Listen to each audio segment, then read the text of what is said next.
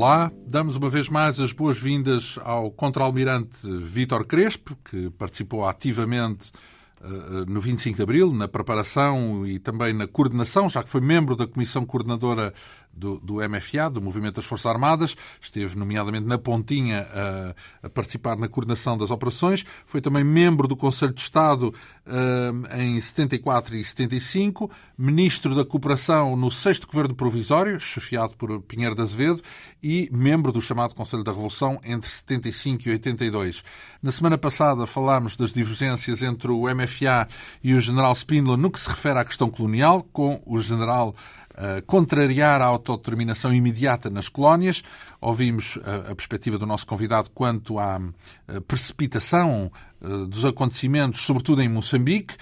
Os acordos de Lusaka foram assinados no dia 7 de setembro de 1974 e no dia seguinte houve uma ação dos colonos brancos que eh, contestavam a autodeterminação e reivindicavam um, Estado moçambicano branco. Ouvimos falar das consequências desse golpe, digamos assim, entre aspas, de como a Frelimo, nomeadamente, iniciou uma resposta violenta Uh, e, e, depois a consequente reação dos portugueses, que de, em parte fugiram assustados para a África do Sul, outros ficaram procurando a proteção dos militares portugueses que ainda estavam em Moçambique. O senhor uh, chegou a Lourenço Marques, uh, hoje Maputo, no dia 11 de setembro. Como é que encontrou, o que é que encontrou? Bem, eu encontrei uma, uma situação ainda completamente caótica, sem autoridade, nem militar, nem civil. Uh, há, há um Onde aspecto, andavam os portugueses? Uh, os portugueses estavam em pânico, muitos deles tinham saído para a África do Sul e, e, portanto. Não havia vi... um governo? Um governador? havia um, um, encarregado de governo, mas não tinha tomado nenhuma ação, nem no dia 7 de setembro, quando foi a revolta, uh, nem posteriormente, uh, e, em particular, as, as, autoridades militares estavam completamente uh, inativas. Quando eu digo autoridades militares e autoridades policiais. E, portanto, a situação estava entregue a si mesmo, ao caos. Ao, ao caos, aos grupos que agiam. Eu gostava de precisar o comportamento da Frelimo. inicialmente, foi a própria Frelimo que tentou segurar a situação. Uh, isto é. Segurar uh, como? Uh, segurar no sentido de não se verificar um movimento que se estava a organizar de massas populares africanas para invadir as cidades, que teriam causado. Um, Morte, morticínio. Um morticínio terrível, de consequências inimagináveis. Aliás, em sequência uh, de um morticínio que também houve uh, no, nas cidades do Caniço, isto é, uh, aquelas cidades de populações africanas que cercavam a cidade de Lourenço Marques, onde foram mortos centenas de pessoas. E mortos por quem? Uh, por, por, por, nessa revolta branca e da declaração da independência branca, as pessoas não se limitaram a tomar posições políticas uh, toma atacaram tomaram posições africanos. ofensivas contra as populações. Populações sem nenhuma defesa, sem uh, razão nenhuma para serem Digamos que havia um clima de vingança, é isso que, Exato, que a Frelimo susteve. Um, um, um, a Frelimo uh, assumiu a defesa e o, o, o, o digamos, a contenção. A contenção e, a, e o domínio de uma situação que se previa completamente caótica contra. Então, mas qual era a sua missão lá? Chegou lá não, para fazer o quê? Eu não estava nessa altura em Moçambique. Repare, eu fiz Chegou parte, no dia 11. Eu fiz parte da comissão uh, que em Lusaka negociou os acordos. E, portanto, estava em voo para Portugal quando soube destes acontecimentos. Uh, quando cheguei a Portugal, no dia 8, procurei imediatamente que fossem encontradas soluções em Moçambique. Aliás, o general Costa Gomes tinha preparado dois. dois Duas personalidades, vá? Não. Uh, uh, tropas de paraquedistas. Dois destacamentos? Não se tratava de destacamentos, tratava de batalhões. Sim. Estava-me a faltar o tempo. Dois batalhões de paraquedistas para intervir porque aquela situação exigia autoridade, uma situação militar que pusesse fim ao caos e à confrontação racial uh, que se estava a verificar e que se adivinhava ainda pior. Uh, de facto, o general Spínola não concordou, mandou dois emissários, portanto, no dia 9. Uh, Mas vamos lá ver, a guerra já tinha formalmente acabado, certo? No verão. Portanto, estamos a falar em setembro, em junho ou julho. Não, a guerra, a guerra acabou no dia 7 de setembro com o reconhecimento. Com os acordos. Da Só que a agitação continua, digamos, o conflito que prosseguiu informalmente por causa não. da tal revolta dos brancos. É isso. Exato. Dos colonos. Dizer, mas essa revolta dos brancos não é de geração espontânea. Claro que houve ali um, uma, uma situação uh, complicada, porque apareceram umas bandeiras uh, portuguesas a ser maltratadas, a ser arrastadas pelo chão. Isso provocou revoltas patrióticas de uh, os portugueses. Mas não foi isso apenas que levou à tomada da, da posição uh, de declaração de unilateral da independência branca. Como sabe, havia acordos anteriores, não se sabe se o general Spínola entrava neles diretamente ou se apenas sabia deles. O que é facto é que, desde a Operação Alcora, que já é bem conhecida. Qual é a operação? Que é essa operação designou? Essa Operação Alcora era uma operação secreta entre Portugal e a África do Sul uh, para fazer ataques uh, a diversas um, posições, portanto, ataques conjuntos, Rodésia, África do Sul e Portugal. Contra Frelimo? Contra todos os movimentos ditos terroristas da África. Ora, sabe o que é que se chamava movimentos terroristas?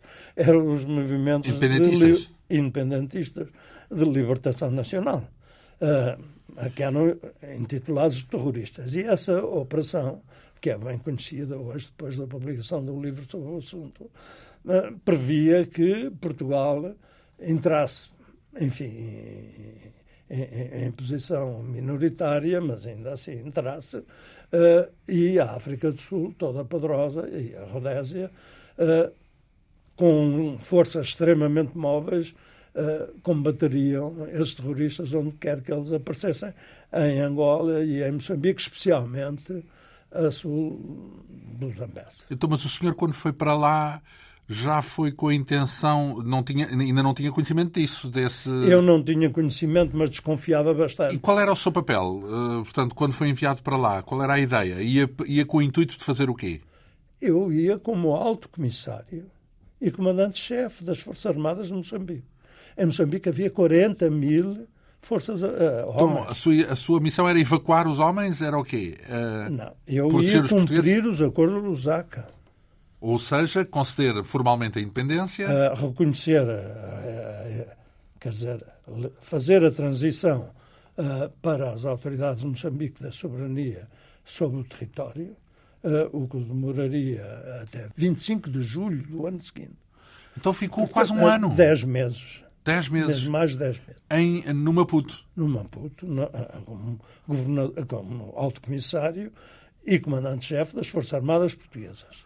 A, a, sua ideia, eh, quando depara com aquele caos, o que é que, o que, é que decide? Em primeiro fazer? lugar, eh, como autoridade portuguesa, havia que garantir a segurança dos portugueses que estavam em Moçambique.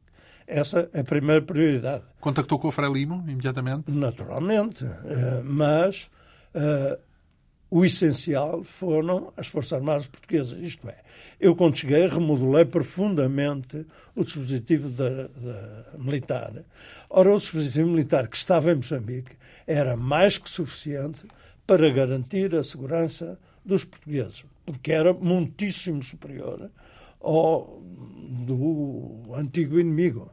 Isto é, em termos de forças armadas, quando concentradas e usadas como defesa, as forças portuguesas eram muitíssimo superiores. Estamos a falar de 40 mil homens, é isso? 40 mil homens e organizados. Antes de mais, essas pessoas, a seguir ao 25 armado. de Abril, os soldados não. Uh, não, não havia aquele clima de desmobilização, de vamos embora, que isto já. Comigo não houve. Quer dizer, os meus discursos iniciais foram no sentido de fazer sentir às Forças Armadas a responsabilidade que lhes cabia na defesa dos seus concidadãos. na segurança dos seus concidadãos. Portanto, não era a debandada, impedir a Exato. debandada. Quer dizer, quando eu cheguei, o primeiro discurso foi no sentido de esclarecer qual era a situação que existia em Moçambique, de acordo com o Acordo de Lusaka, e também esclarecer os portugueses de qual era o futuro previsível eh, para as suas vidas. Que, é sentimento muito é que, que sentimento é que deparou na comunidade de, dos colonos? Vá? Quer dizer, muitos colonos já tinham saído uh, e eu pretendi, com o esclarecimento que havia da situação, que os que tinham saído precipitadamente uh, regressassem, porque uh, havia condições de segurança. E regressaram? Muitos regressaram. outros que tinham participado e tinham cometido crimes e, e não se sentiam em condições de vir. Outros próprios não queriam colaborar uh, num país que tinha uh, uma administração marxista-leninista, que era o caso da Frelimo. É preciso pôr as questões uh, com toda a clareza.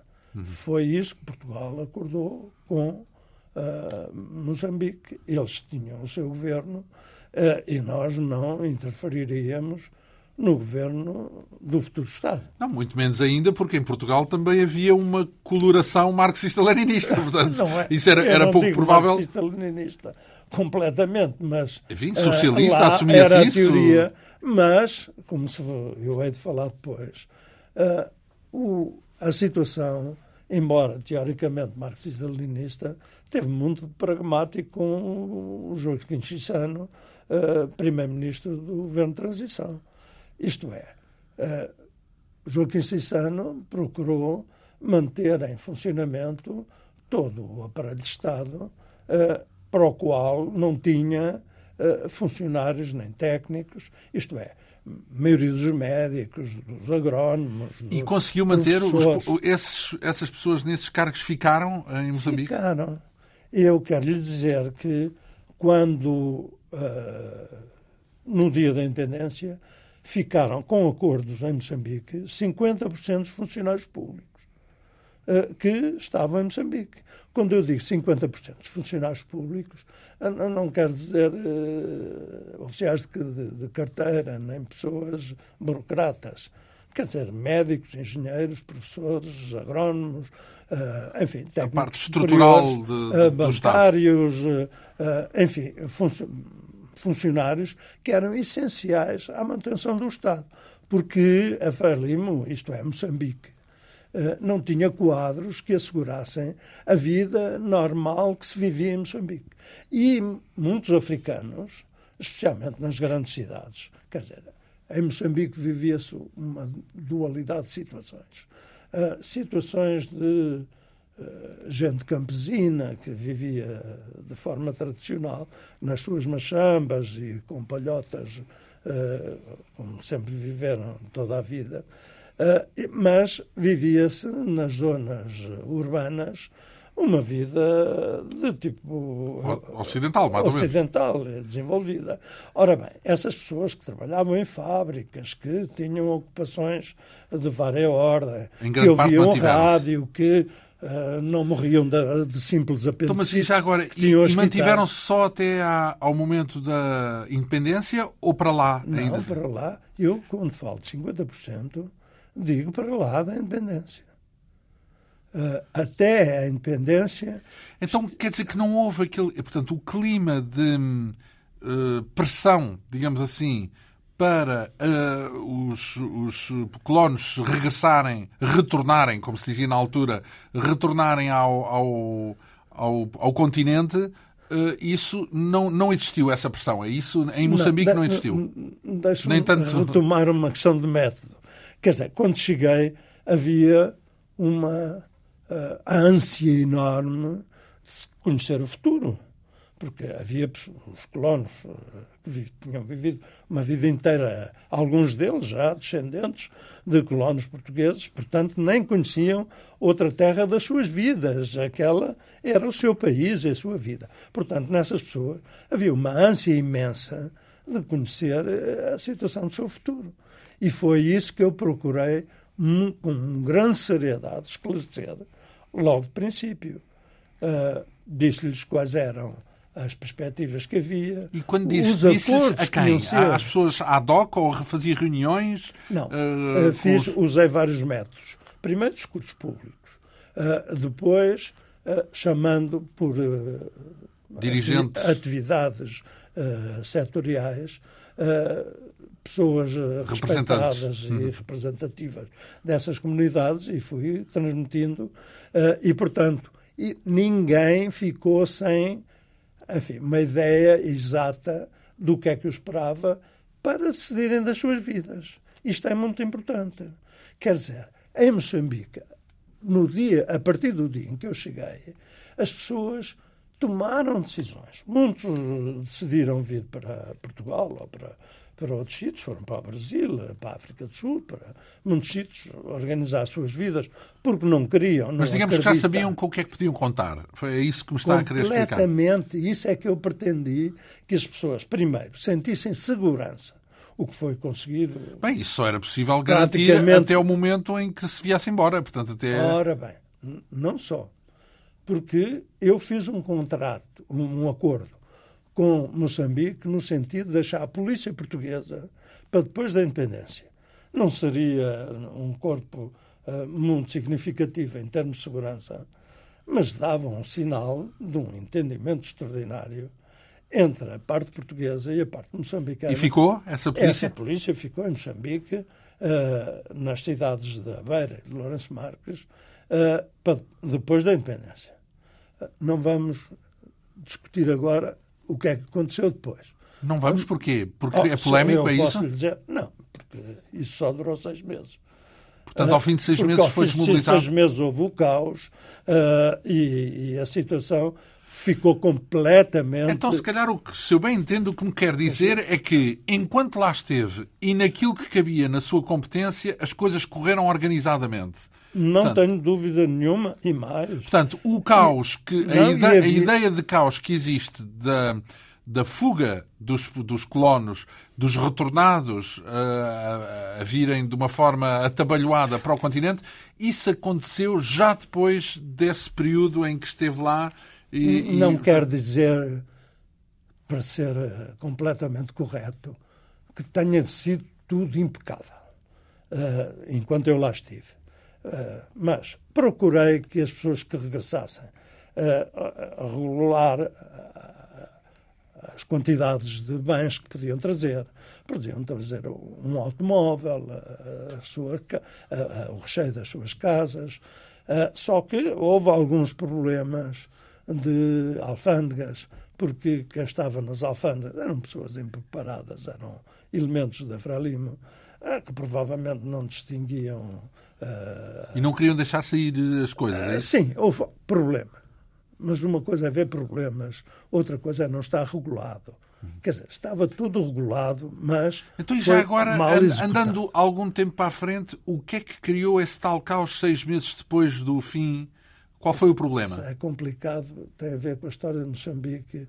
já com... não mete forças portuguesas, é isso? Não mete forças portuguesas, minimamente. É, estamos a falar da África do Sul já e estamos a falar. Não, estamos a falar especialmente de desentendimentos com a Renamo e. A Guerra Civil, no fundo. Guerra Civil. O início da Guerra e, Civil. Exato. E, e, e excessos da, do governo de, de Moçambique. De radicalismos terríveis que, aliás, se verificaram naqueles oito dias em que o presidente Machel entrou no país a fingir que conquistava o país porque vinha de terra em terra, fazendo discurso como quem entra no país. Triunfal. Isto, triunfalmente. Isto passado um ano de um governo de transição que tinha tido os melhores entendimentos, que tinha feito aí uns 15 acordos sobre cooperação. Porquê é que não contactou diretamente com o Samora Machel? Foi sempre através de Joaquim Cissano, é isso? Não, eu não contactei com o Samora Machel, porque quem governava o país era o governo da transição, presidido por Joaquim Chissano.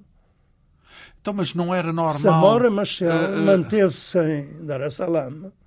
Samora Machel... Manteve até à independência. Até à independência. Não teve nada a ver com a transição. Porque Samora Machel era aquele senhor todo-poderoso que entrava depois da transição para ser o. Então, mas não chefe. era para combinar as coisas de uma forma eficaz, não tinha que envolver o contacto direto, as conversações diretas com o líder da Frelimo, que era Samara Machel? Chegou a haver. Isto é, eu pedi a Mel Antunes, para não ser eu pessoalmente, porque não era conveniente, eu que era o, o, o alto comissário de Moçambique, não me fazia muito sentido que fosse a Dar es Salaam falar com, punha em causa o primeiro-ministro. É? E, portanto, pedi a Mel Antunes, que era o ministro dos Negócios Estrangeiros, que fosse a Dar es Salaam contactar com Machel. E foi? Encontrou-se? foi. Uh, e aí viu que Machel não queria interferir na política de transição. Para poder entrar com o tal triunfo. Mas que não concordava muito com o que se passava. Então, o que me está a descrever, no fundo, é que, em seu entender, havia duas Farelimos diferentes. Uma no terreno personalizada pelo Joaquim Chissano, mais moderada, cooperante eh, e que permitiu controlar as coisas enquanto estiveram por lá o, mais realista, os portugueses. É, o termo que eu e, usaria. e depois outra mais radical que começa quando ele entra uh, em Moçambique, já depois Isso, da independência. Não se trata de questões ideológicas. Trata-se de questões, de facto, pragmáticas, de maneiras de agir. Joaquim Chissano era um homem muito realista que procurava manter o país em funcionamento.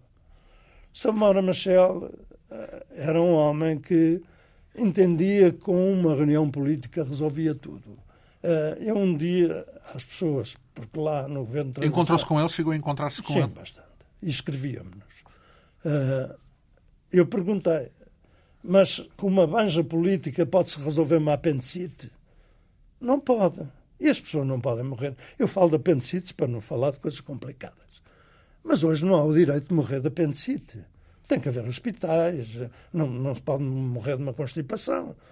Ah, as pessoas que vivem nos Portanto, não era urbanos... pragmático no terreno com aquilo que Exato. passava no terreno. Exato. Quer dizer, um era um homem realista que procurava a cooperação possível e, e, e, a oportunidade que tinha de ter cooperantes. Claro que procuraram cooperantes russos, uh, uh, romenos, uh, de todos os sítios. Do leste, mas, portanto. Sim, mas repare, essa cooperação é uma, uma cooperação muito escassa. E depois não falavam português. um dia, isto é uma, uma pequena história, Joaquim Cisano, muito feliz, disse-me: consegui sete cooperantes da Alemanha de Leste uh, para a polícia. E eu disse, ah, ainda bem, parece que é das melhores polícias do mundo, disse-me ele. E eu disse, a nossa não deve ser tão boa, com certeza. Mas falam português. E são, em vez de sete, 40 ou 50 que ficam aqui a ensinar à polícia pois é, é mais útil, estava mais próximo da realidade. Exato. Quer dizer, a justiça era sensível a estas coisas. Uh, aliás, a minha relação, a relação uh, institucional entre Portugal e, a Frelimo durante o período de transição foi excelente. Já vamos ver a propósito de outras, de outras situações que houve em Portugal. Então, já agora, justamente, eh, entrou lá no dia 11 de setembro, não esquecer que, passado 15 dias, aqui, no dia 28 de setembro, temos uh, o primeiro uh, abanão, digamos assim, no, do período revolucionário. Um, como é que acompanhou o 28 de setembro em Moçambique? Ora bem, eu, eu, eu gosto muito de contar essa, essa, esse, esse episódio hum. porque demonstra bem o espírito que havia. Uh, Xissan telefonou-me preocupadíssimo uh, para falar comigo. Repara que eu tinha preparado as residências, a residência do, do, do Primeiro-Ministro era no mesmo jardim, quer dizer, era uma residência uh, contígua. Contígua. Era no mesmo jardim que o Palácio do Governo. E, e portanto, era facílimo, por dentro do jardim, nós contactarem. Não havia público. Não... Então, mas e o seu contacto com o continente aqui, com Portugal, não era, não era instantâneo? É isso? Era instantâneo. então soube de tudo instantaneamente, no dia 28 de setembro. Sim, claro. Eu, aliás, tinha uma delegação em, em Lisboa permanente, que era esfiada por Gomes Mota, Pelo comandante Gomes Mota? Sim, o comandante Gomes Mota tinha uma posição junto ao Ministério dos Estrangeiros uh, para eu ter um contacto permanente com o Mel Antunes, porque, embora eu tivesse boas relações com o Primeiro-Ministro, uh, Eu gostava mais de ter uma relação direta. O Primeiro-Ministro era Vasconcelos, Vasconcelos. Uhum. Uh, eu tinha excelente relação com o Vasconcelos mas gostava de ter uma relação direta com Mel Antunes. Por ser Ministro dos Negócios Estrangeiros? Por ser Ministro dos Negócios Estrangeiros e porque já nessa altura já havia divergências. Ah. Havia divergência com Vasconcelos. Uh, Portanto, já... os moderados já, já funcionavam sim, sim, como moderados. falamos, como em, falamos em setembro de. a partir de setembro sim, de 74. Mas havia ainda. já uma tensão. Uma divisória. Uma, alguma tensão. Não, Embora o engraçado eu... é que a divisória que havia era à direita e não à esquerda. Ou seja, era uma divisória entre os moderados e os spinolistas. E não ainda entre os eh, moderados uh, e os mas gonçalvistas. Em todo o caso em todo o caso. Já estava a ser. Uh, já, já, já se sabia que uh, as perspectivas de Vasconcelos não eram exatamente coincidentes.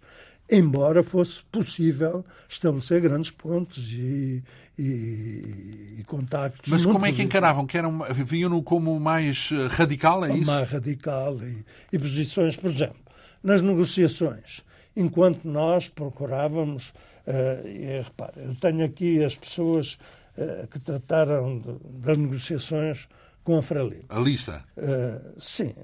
Tratava-se de pessoas como Miguel Galvão Teles, Jorge Sampaio, José Pires de Lima, José Manuel Galvão Teles, isto os juristas. Está a ver o nível das pessoas que representavam Portugal nestas negociações.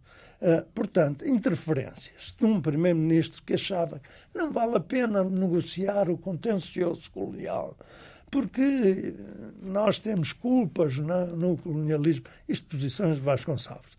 As nossas posições eram entregar a estes juristas, que eram pessoas de grande qualidade intelectual e todos progressistas, como vê aqui pela descrição que lhe fiz, a negociação disso. Quer dizer, Portugal estava a negociar e seria legítimo ou não eh, receber ou ter contrapartidas destes investimentos que tinha feito, sei lá, aeroportos, Cabora e foram, e foram definidos esses, esses claro. uh, Houve acordos. Cabora Bassa, por acaso, sei que durou até bem recente, não é? até o ano passado. Uh, mas uh, houve outros acordos. houve 10 ou 12 acordos sobre hum, hum, imensas coisas Uh, eu, para fazer uma transição estratégica. Aéreos, serviços seguros de Moçambique, acordo sobre fretes marítimos, transporte de energia elétrica para, uh, na rede Share, que era a que transportava para a África do Sul, uh, telecomunicações, tributação sobre rendimentos. Portanto, não foi à toa. O que quer dizer é que não foi à toa, que não foi assim. Todos estes acordos foram concluídos e rubricados durante o período de transição. E cumpridos também, portanto. Uh, e, o cumpridos era para ser depois, porque isto era a frase, a, a parte de negociação. Mas o espírito. Então, mas quem é, o que é que estragou, se eu bem entendo, na sua perspectiva e por aquilo que está mas a narrar, eu ainda não referi foi, os eh, principais foi, Tudo mudou uh, no momento da entrada de Samara Machel em Moçambique, é, é isso? Deixa-me referir-lhe ainda alguns acordos que eu não referi aqui, que são os essenciais. De preparação acordo, da transição. Acordo sobre funcionários públicos. Sim. Portanto, que regulava uh, a forma como os funcionários públicos uh, trabalhariam em, como cooperantes depois da independência, a permanência da polícia portuguesa em Moçambique depois da independência, acordo de cooperação e amizade que estabelecia as relações entre os dois Estados depois da independência, chamava-se Acordo de agora, Cooperação esse, e Amizade. Esse padrão tem a noção de que era aplicado a Moçambique especificamente ou, ou em relação a Angola e a, e a Guiné foram não, seguidos princípios semelhantes? específico para Moçambique. Quer dizer que não se eh, passou o mesmo em Angola nem em e, na Guiné? nunca houve negociações de acordos. Quer dizer, os movimentos de libertação em Angola nunca tentaram uh, negociar acordos para o futuro. Então, é, então foram descolonizações diferentes num lado e no outro. Completamente diferentes. Portanto, em Moçambique, muito mais organizado e estratégico, definido, do que em Angola ou na Guiné. Nós, antes do Acordo de Lusaka, estávamos a pensar em problemas destes que queríamos pôr à Frelimo. Mas não havia tempo. Repare, isto tudo se passava num ambiente antes de uh, a maioria silenciosa, etc. O ambiente em setembro Sim. já era dessa natureza. Desconfiava-se que o general Spínola uh, tomaria atitudes uh, que não permitiriam acordos. E, portanto, em Lusaka, disse só o essencial das relações Portugal-Moçambique. E depois foi durante a sua estadia lá que... Mas disse-se mais. Disse que no período de transição se estabeleceriam os acordos da cooperação entre Portugal e Moçambique. E foi isso que aconteceu. E foi isso que aconteceu. Rubricámos estes acordos todos que eu lhe referi. Só que, pelos vistos, foram cumpridos, mas só até uma determinada altura, não é verdade? Portanto, até não. seis meses, é o que diz, até seis meses depois da independência. Quando eu digo seis meses... Logo a seguir? Alguns eh, foram um pouco depois.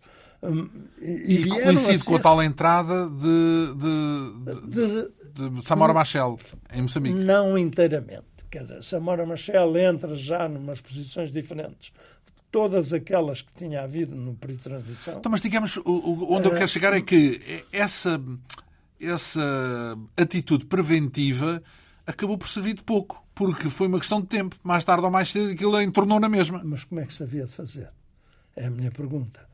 Quer dizer, eu pretendi... Não, não, não seria uh, cuidadoso envolver o próprio Samora Machel nessa... Por isso que...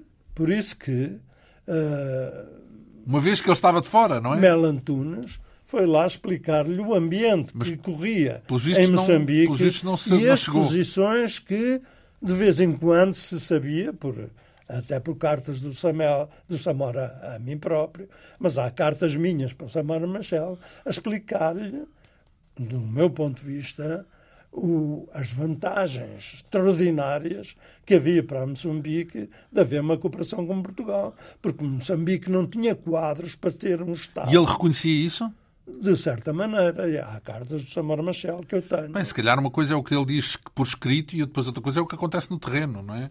Eh, de facto, não aconteceu. Isto é, quando Samora Machel chega e faz uma política extremamente radical, eh, procurando resolver tudo por via política, e quer dizer, com desprezo absoluto pela administração do país.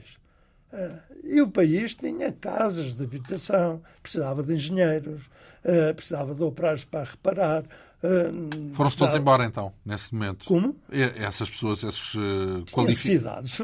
Lourenço Marques, hoje Maputo, era uma cidade como qualquer outra grande cidade europeia ou sul-africana. Uh, e, portanto, precisava de toda a técnica. Pois o que eu estou a dizer manter... é que as pessoas que tinham esse conhecimento uh, fugiram, foram-se embora. É isso, portanto, Uma parte, e o que eu quis, e o Xissan quis, Era foi que essas mas... pessoas permanecessem. Mas não permaneceram, até, pronto. Menos... É só isso. Estou a dizer que não permaneceram a seguir. Não, durante o período de transição. Mas isso foi só o período de transição, não é? Até ao fim do período de transição permaneceram. E seis meses depois ainda permaneceram, porque os contratos. Mas lá está, já estamos a falar depois desses seis meses. Já estamos a falar no momento em que dá eu, eu a independência mais de falar assumida. sobre a minha responsabilidade. Ah, foi até aos seis meses. Muito bem. Uh, mas, claro que. Depois a seguir foi o caos que. Uh, depois foi o caos. Eh, mas já não, não, tinha a ver com isso. Não, é? não, não por, tinha, mas. Então, e como, vale é que acompanhou, e como é que acompanhou? Porque repare, o senhor está lá durante uh, uma boa parte da, da, da, da, própria agitação que acontece aqui em, no, no, continente. Sim, sim. Porque no 28 de setembro está lá, no 11 de março também está lá, uh, acompanhou esses, esses Inteiramente. Eventos. Portanto, nós tínhamos interrompido até a questão de 28 de setembro. Uh, o Chissano foi falar-me, a Relito, naturalmente, e agora? Isto é, admitindo-se o Spínola ganhasse. Uh, voltasse tudo atrás. Voltava, parecia-lhe ele podia voltar atrás.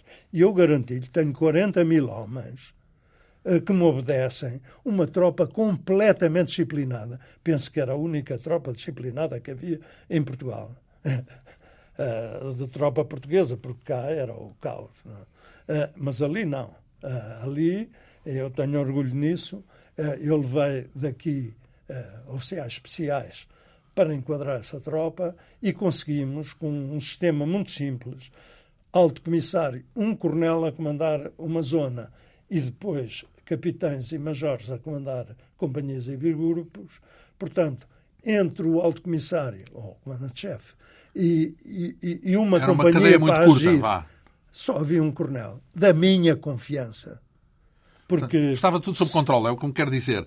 Então, e, e, e nesse caso, uh, uh, garantiu ao, ao Joaquim Chissano que fosse o que fosse que acontecesse em Portugal, com ou sem Spínola, que isso não iria afetar. Até lhe disse mais. Provavelmente esta força que eu tenho aqui será importante para ter influência em Portugal.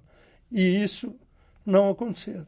Isto é. Não foi, não foi isso que aconteceu, ou seja, não foi a ah, tropa. De certa maneira. De Moçambique, foi de, veio de Moçambique para, para Agora, o continente? Não, deixe-me deixe então explicar hum. qual foi a influência dessa tropa e da força que, que em Portugal se sabia que havia em Moçambique, aqui nos acontecimentos. Vai dizer que o 25 de novembro, por exemplo, era a tropa que vinha de Moçambique? Não, não. Vou-lhe dizer que no 11 de março, ah, quando foi constituído o Conselho da Revolução, foram corridos o Vítor Crespo, o Melantunes, o Vítor Alves. Uh... Corridos em que sentido? Não entraram no Conselho da Revolução. Não foram eleitos, não foram designados? Não foram designados para o Conselho da Revolução. E está a ver o significado político que tem o Melantunes. É a tal aceleração. Eu não estou a falar de mim, mas estou a falar do Melantunes e do Vítor Alves não terem ido para o Conselho da Revolução. Um significado total. Eu vim de Moçambique, sentei-me no Conselho da Revolução e disse: Eu pertenço a este Conselho. Ficou tudo atónito. Porque eu pertencia. Isso em que data? Em que altura é que foi? Logo a seguir ao 11 de março? Logo a seguir ao 11 de março, talvez no dia 13 ou 14. E eram os, os, as pessoas que estavam consigo nessa reunião eram quase todos gonçalvistas, é isso? Praticamente.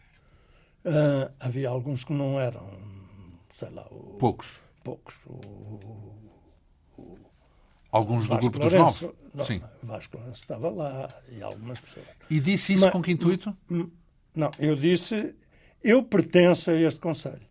Porque pertencia ao Conselho de Estado, pertencia à Comissão Coordenadora, não há razão nenhuma para o MFA nos suspender. Eles uh, ficaram aflitos. Uh, quando falo de mim, falei naturalmente logo a seguir de Mel Antunes e de Vitor Alves, que eram aqueles dois nomes sonantes que uh, constituíam um, um, uma referência, uma, reflexão política a, a sua não permanente. Claro que inventaram uma, uma desculpa, porque nós estávamos em funções concretas e executivas e, portanto, não pertencíamos. Mas quer dizer. E qual foi o desfecho dessa contenda? O desfecho foi que eu várias vezes referi à minha força militar e o general Costa Gomes, que era o. o a sua força militar? A minha força era assim? A, a sua força? A força militar de Moçambique. Mas no sentido do género, ou portam-se portam bem, ou eu, ou eu trago, ou eu chamo aqui. aqui que eh, havia força militar eh, que não estava de acordo, porque eu tinha feito sondagens lá uh, com Portanto, digamos, é como, se, é como se representasse 40 mil uh, Exato, e isso pessoas. teve importância, porque eu fiquei nesse dia. O, o jornal Costa Gomes era extremamente sensível a questões de poder militar. Extremamente. Era um jornal com, com Mas digamos grande, que era, era mesmo general. Essa, o facto de ter esses 40 mil homens é que permitiu depois reintegrar uh, Mel Antunes e, e, e Exigi. Quer dizer, eu disse eu não aceito a situação política desses dois senhores. Estar fora. Eles nunca quiseram discutir o assunto porque era muito polémico. Uh, mas disse que esses senhores tinham que pertencer. Conferiu primeiro com eles? Não. Falou primeiro com eles? Naturalmente. Então, ou digamos que disse isso com o acordo deles, não é? Sim, naturalmente. Uh, e depois, uh, portanto, foi revertida essa situação, ou seja, eles voltaram a ser reintegrados. Aliás, falei de Moçambique para cá eh, para o Melantunes, conversei com eles. E com o Vitor Alves também. E combinaram que faria essa também intervenção. Também entrou o Costa Martins, porque o Costa Martins também era do Conselho de Revolução e não tinha ficado no Conselho de Revolução porque uh, era Ministro do Trabalho. Uh, e, e, e, digamos que uh, o Conselho da Revolução voltou a integrar esses elementos muito por causa do significado dos 40 mil homens que estavam em Moçambique? É isso que ah, Eu penso que sim. Teve importância. Não quer dizer que tivesse uh, sido a única, mas quer dizer, o jornal Costa Gomes refletiu muito sobre a situação. Porque percebeu que o senhor não se representava apenas a si próprio, Sim. que tinha uma força por trás. Sabia que em Moçambique havia a única força organizada do país. Uh, se bem que essa força não, não vinha necessariamente e automaticamente para, vir, para, o continente, não é? Para que as coisas ficassem significativas, antes de vir, deixei vários, três Boeing 747 em, em, em, aterrados em Lourenço Marcos. Com que intuito? Para cá saber se eu quisesse. Trazia militares, é isso? Se eu quisesse trazer uh, pelo menos 2 mil militares assim no instante, era só mandá-los vir. Então quer dizer que a situação estava mesmo uh, uh, quente já nessa altura. Não, porque repara, uh, tem, tem-se tem a noção de que isso aconteceu sobretudo em novembro. Não e não entenda isto como pressões militares. Quer dizer, a minha estratégia foi nunca falar de concretizações, mas criar mas as mostrar. condições para se poder ver. Inclusivamente com os aviões, já está protestava imenso, tinha lá aviões parados. Mas para mim. Queria ter a cautela, não é? Era extremamente significativo. Ter eu próprio aviões que podiam fazer os voos.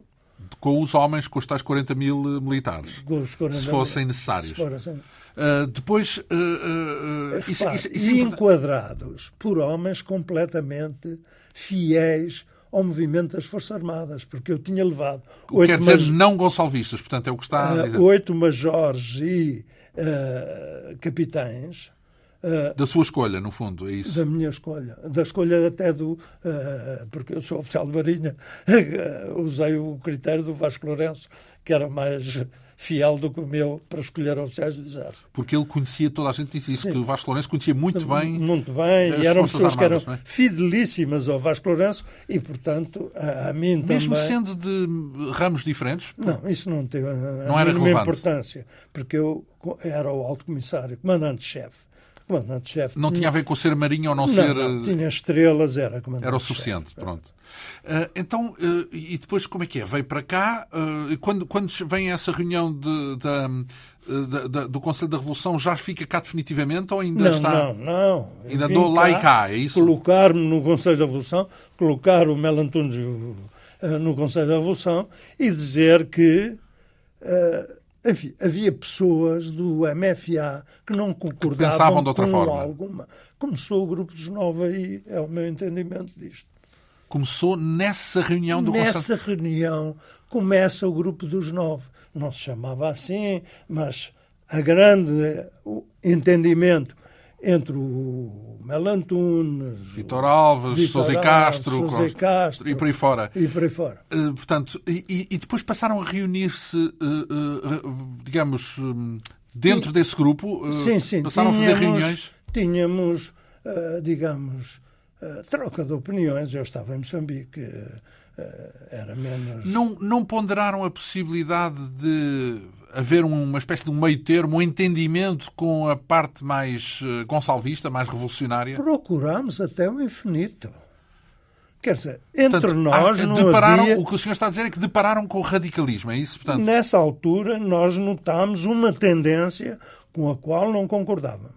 Mas tentámos, até o infinito, acordos com essa tendência para não haver sepelitos no MFA. Mas nunca conseguiram esse acordo, é isso? Não, não quer dizer, porque o gonçalvismo foi caminhando cada vez mais.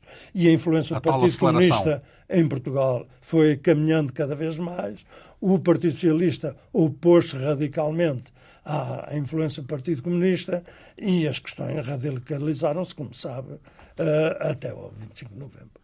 Eh, depois, como é que viveu essa parte do 25 de novembro? Portanto, eh, estava cá já, não é? Não, depois, em, em 25 de julho, eh, terminou o, o seu mandato. O meu mandato e, e houve a independência de Isso ainda, ainda, era, ainda veio a tempo daquele documento dos nove. De... Há muito tempo. Não, não, porque o documento dos nove é em agosto, é no, no princípio de agosto. Sim, é agosto. Mas, quer dizer, quando eu vim, porque não tinha funções, entrei, entrei diretamente. Uh, no Conselho da Revolução. No Conselho da Revolução e na defesa dos, no, do, do, dos ideais dos nove. Isto hum. é, da necessidade de contestar a situação gonçalvista. Radical. Gonçalvista que havia em Portugal, a influência do Partido Comunista, uh, enfim. Yeah. E a tendência que havia para um socialismo que não era aquele que tinha sido previsto inicialmente. Isto é, para o retorno às ideias iniciais. Falamos qual era o risco? Era de ditadura. Eh, desconfiou mesmo de que poderia haver uma ditadura de sinal contrário, portanto, uma ditadura comunista? É isso? Não lhe posso dizer concretamente, mas os caminhos não era de pluralismo político, não era de liberdade. Hum, se ler os jornais uh, da altura, vê perfeitamente que os jornais não eram jornais pluralistas. 25 de novembro, como é que conheceu uh, aquilo que se passou da parte de, dos comandos e da operação que foi coordenada, ao que sei, pelo general Ramalhianes? Conheceu isso previamente ou assistiu? Completamente, porque eu pertencia ao núcleo central dos Nove, uh, que se reunia em casa de Gomes Mota. Ora, como sabe, o Gomes Mota foi meu amigo desde desde a escola naval, é amigo Qual era a função dele no 25 de novembro? Ah, ele ofereceu a casa e foi um homem que, não sendo militar, porque já tinha passado a reserva AB, uh, enfiou uh, os galões de capitão do, de Abril, do MFA, e lutou completamente. E onde é que e aparecia por... Ramalhianos nessa equação? Ramalhianos, o grupo dos nove, entendeu que devia ter um grupo militar com características mais militares Operacionais, que, vá. Operacionais, do que as nossas. E chamámos um conjunto de militares uh, que se organizariam para reagir a um eventual golpe militar que viesse do outro lado. Então como é que aparece Ramalhianos? Ele é escolhido, é isso, pelos novos? Naturalmente, pelo Mão Antunes, que era do mesmo curso, pessoa que eu conhecia de muitos pontos de vista. Mas isso é uma escolha dentro do grupo dos nove que acontece? É, o grupo dos nove é que procura organizar um grupo militar que depois, naturalmente, tem entendimentos entre si. Agora, e, e, mas, mas a, a, esse grupo militar, a, a, figura que vocês escolheram diretamente foi a do general Yanes, é isso? É um dos principais. Uh, há muitos outros. O Jaime Neves, por exemplo, também era uma escolha Não, vossa? Uh, Jaime Neves isso é operacional. era um operacional, operacional. No terreno mesmo? Um homem com, a, terreno, com a arma na mão? Do, do terreno. Era um Pronto, homem porque do Estado-Maior. Lembrar digamos. aqui que... Esse grupo militar, digamos, era um Estado-Maior para organizar então, uma defesa E quando militar. acontece aquela revolta em Tangos, vocês já estão a prever que vai haver aí um conflito e. Nós prevíamos que pudesse, que, que era quase inevitável. Um conflito de... Um conflito militar. armado, militar. E nós jamais tomaríamos a iniciativa de promover um conflito militar. Mas queríamos estar completamente seguros Preparados de que é isso abafaríamos um, qualquer revolta então militar. Então estavam tipo à espera uns dos outros, gente, deixa lá ver quem é que toma a iniciativa de avançar aqui para uma ação. Porque... Um pouco isso, um pouco isso, quer dizer, nós estávamos preparados, não para tomar iniciativas, mas que para reagir contra a iniciativa. E foi isso que aconteceu. Quem tomou a iniciativa num primeiro momento foram os paraquedistas, mas é como se estivessem preparados da vossa parte, nos comandos, para neutralizar uma, uma essa ação paraquedista. Não é bem esclarecida e que eu gosto sempre de esclarecer. Esse grupo militar era um grupo militar qual? dos nove. Esse qual? Esse, Esse grupo militar. Eh, dos comandos? Que se, que se constituiu. Uh, uh, à volta dos generalianos. Falamos, falamos dos generalianos para não estar a falar de 50 pessoas. Sim. Uh, mas porque eram oficiais do Exército de grande qualidade intelectual, grandes militares, pessoas de Estado-Maior que sabiam o que estavam a fazer quer dizer, a fina flor uh, dos militares em, uh, em Portugal. Uh, ora bem, mas esses militares, muito importante, não constituíram um grupo político. Esses eram os militares dos nove. Portanto, os políticos eram os nove e eles eram a força e é que dessa política isso? dos nove. No sentido de não haver ali uma divisão, é isso? Onde é que Exato, é que é muito importante, porque depois uh, se disse que esses militares tinham umas ideias próprias sobre a política. De direita. Uh, disse de direita, disse de muita coisa. Mas eles não tinham política nenhuma. A política deles foi Bem, a política os generalianos há de, há de ser algo mais do que isso, a, tal ponto que foi escolhido depois para ser candidato e foi isso o primeiro é presidente eleito. Mas há, nessa candidatura há muitas uh, questões, muitos fatores que foram ponderados. Foram ponderadas as características pessoais da pessoa, foram ponderadas os, a conveniência política. Mas o que me está a dizer então perfil, é que quando ele foi escolhido, ele e os outros, é mais no sentido operacional. De, operacional, militar. Militar. militar. Uh, uh, depois, um, portanto, uh, no fundo, o grupo dos nove é que está por trás dessa operação que abafou a revolta dos paraquedistas, não é? De, das forças especiais. A seguir, há uma espécie de uma purga, podemos dizer assim, porque o Conselho da Revolução muda completamente, não é verdade? Saem os Gonçalvistas. Como é que organizam essa, essa mudança completa? Mas não saem todos os Gonçalvistas. Um fica, que é o Martins Guerreiro, não é? Ora bem, por e minha ele... escolha. Ah, é? Sim, é uma senhor. escolha pessoal sua. E porquê? Já agora? Porquê? Porque é importante a Marinha. Nós falámos com ele e ele próprio também pergunta: e olha, eu era tão gonçalvista como os outros, dizia ele, e portanto, porquê é que. Um dos intelectuais gonçalvistas. Sim. Um dos principais. Pronto. E, ah, e mas porque... a Marinha, repara, eu sou oficial de Marinha, conhecia muito bem a Marinha. A Marinha tinha um grupo gonçalvista muito influente na Marinha. Influente na política da Marinha, não influente na parte operacional da Marinha. Porque os fuzileiros, por exemplo, estavam comandados por oficiais que não tinham nada de gonçalvistas. Uh, eram oficiais muito militares, o Pacheco, o enfim, só... Era o Jaime Neves da Marinha, da, dos fuzileiros. Mas Jaime Neves com outras características, porque era um militar intelectual, um, um grande operacional. Sim. Uh, uh, e, portanto, a Marinha era gonçalvista politicamente, aparecia sempre ao país com uma força dos gonçalvistas, mas se fosse preciso aplicá-la, não a tinha. Porque a Marinha foi gerida. Então, mas eu não percebi porque é que manteve o, Ora, um Gonçalvista no. Porque a influência da Marinha era tal ordem.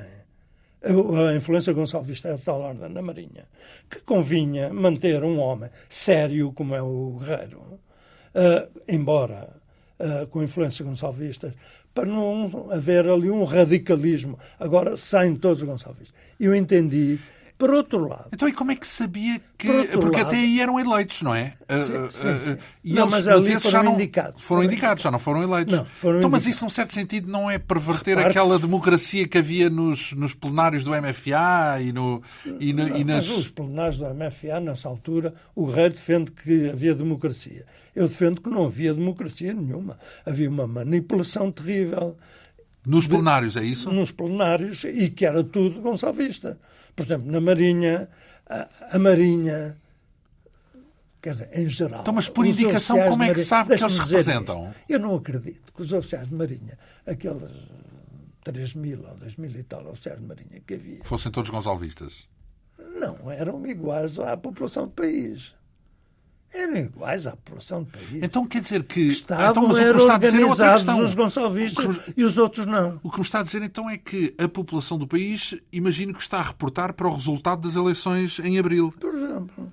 Digamos que concluiu que uh, um, a população do país votou diferente, não votou, havia. O Partido Comunista teve 12%, não é? Uh, e, portanto, uh, entendeu que as Forças Armadas deviam refletir uh, mais ou menos a mesma distribuição Exato. das eleições. E no caso da Marinha, como tinha uma influência tão grande, era preciso desfazê-la com uma pessoa inteligente eh, que eh, os representasse no Conselho de Revolução. Por outro lado, era, haver, era muito bom haver pontes para os gonçalvistas a posteriori.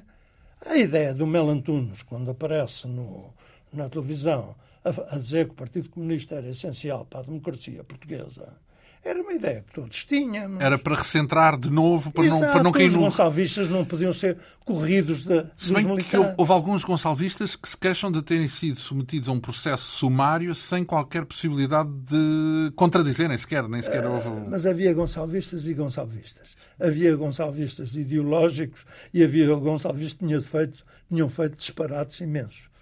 Uh, tinham contribuído para, para o um, tal caos. uma situação caótica e, portanto, eu não sou responsável, nem tenho grande opinião sobre essa comissão. Aliás, tenho algumas reservas sobre, sobre a comissão que decide quem é, que é, quem é Exato, é quem. Sobre a, atitude que teve a comissão de apreciação de 25 de novembro. Hum. Tenho alguma reserva. Porque terá exagerado um bocadinho, é isso? Exageraram. Ora bem, mas isto está Eu pacificado ou não? se podia ter feito com coisas mais suaves. Portanto, foi um castigo, uma espécie... Como o caso do Guerreiro. Do Martins Guerreiro, que, que já foi sob a sua influência. Exato. Ora bem, de, ele não ficou sob a minha influência. Não, a, decisão de o manter é que foi sob a sua influência. Uh, das personagens com quem se cruzou, diga-me uma que, em seu entender, represente, que seja aquela que mais admira do ponto de vista político a seguir ao 25 de Abril. Ah, naturalmente, Mel Antunes. Mel Antunes, por, por ser o ideário, uh, Sim, o, é, era o principal ideólogo. culto de um ponto de vista político, era um político em toda a acessão da palavra, um homem muito culto uh, em matérias políticas. Mas há um outro que teve grande importância nas decisões que se tomaram, que foi Vitor Alves. Muito importante. Não tinha a cultura política do, do Mel Antunes, mas tinha a sensibilidade suficiente para ter julgado e não ter uh, deixado que, que, surgissem grandes radicalismos. No fundo, controlou moderadamente. Moderadamente o Conselho da Revolução, até que não foi mais possível. Porque a decisão do Grupo dos Nove é quando se conclui que não é possível outra forma senão a ruptura. Porque, de facto, o documento dos Nove é uma ruptura. Ora bem, uma ruptura que fecha uh, mais ou menos a nossa narrativa, porque desemboca no 25 de novembro, é, digamos, a, data que marca a regularização do, do, do, regime democrático, o fim do período revolucionário, do PREC, como lhe chamam, período revolucionário em curso, onde teve um papel fundamental, e por acaso não foi só aí, depois, porque o Conselho da Revolução depois estendeu a sua atividade até 82, um, e um, onde uh, o senhor contra-almirante Vítor Crespo teve um papel absolutamente central, como pudemos perceber e como já sabíamos também, num certo sentido. Por isso, tem o seu papel de destaque em todo este processo, em toda esta história. Uh, muito lhe agradeço uh, o seu contributo e a forma como veio aqui esclarecer a sua experiência dentro, por dentro do 25 de Abril e no processo que se lhe seguiu desta, desta revolução dos escravos que mudou o rumo do país no dia 25 de abril de 1974. Um, o nosso uh, convidado foi membro do Conselho da Revolução, uh, foi membro da Comissão Coordenadora do 25 de abril e é uma testemunha em primeira mão de tudo o que aconteceu nesse período. Mais uma vez, muito obrigado por ter vindo aqui à Rádio Pública.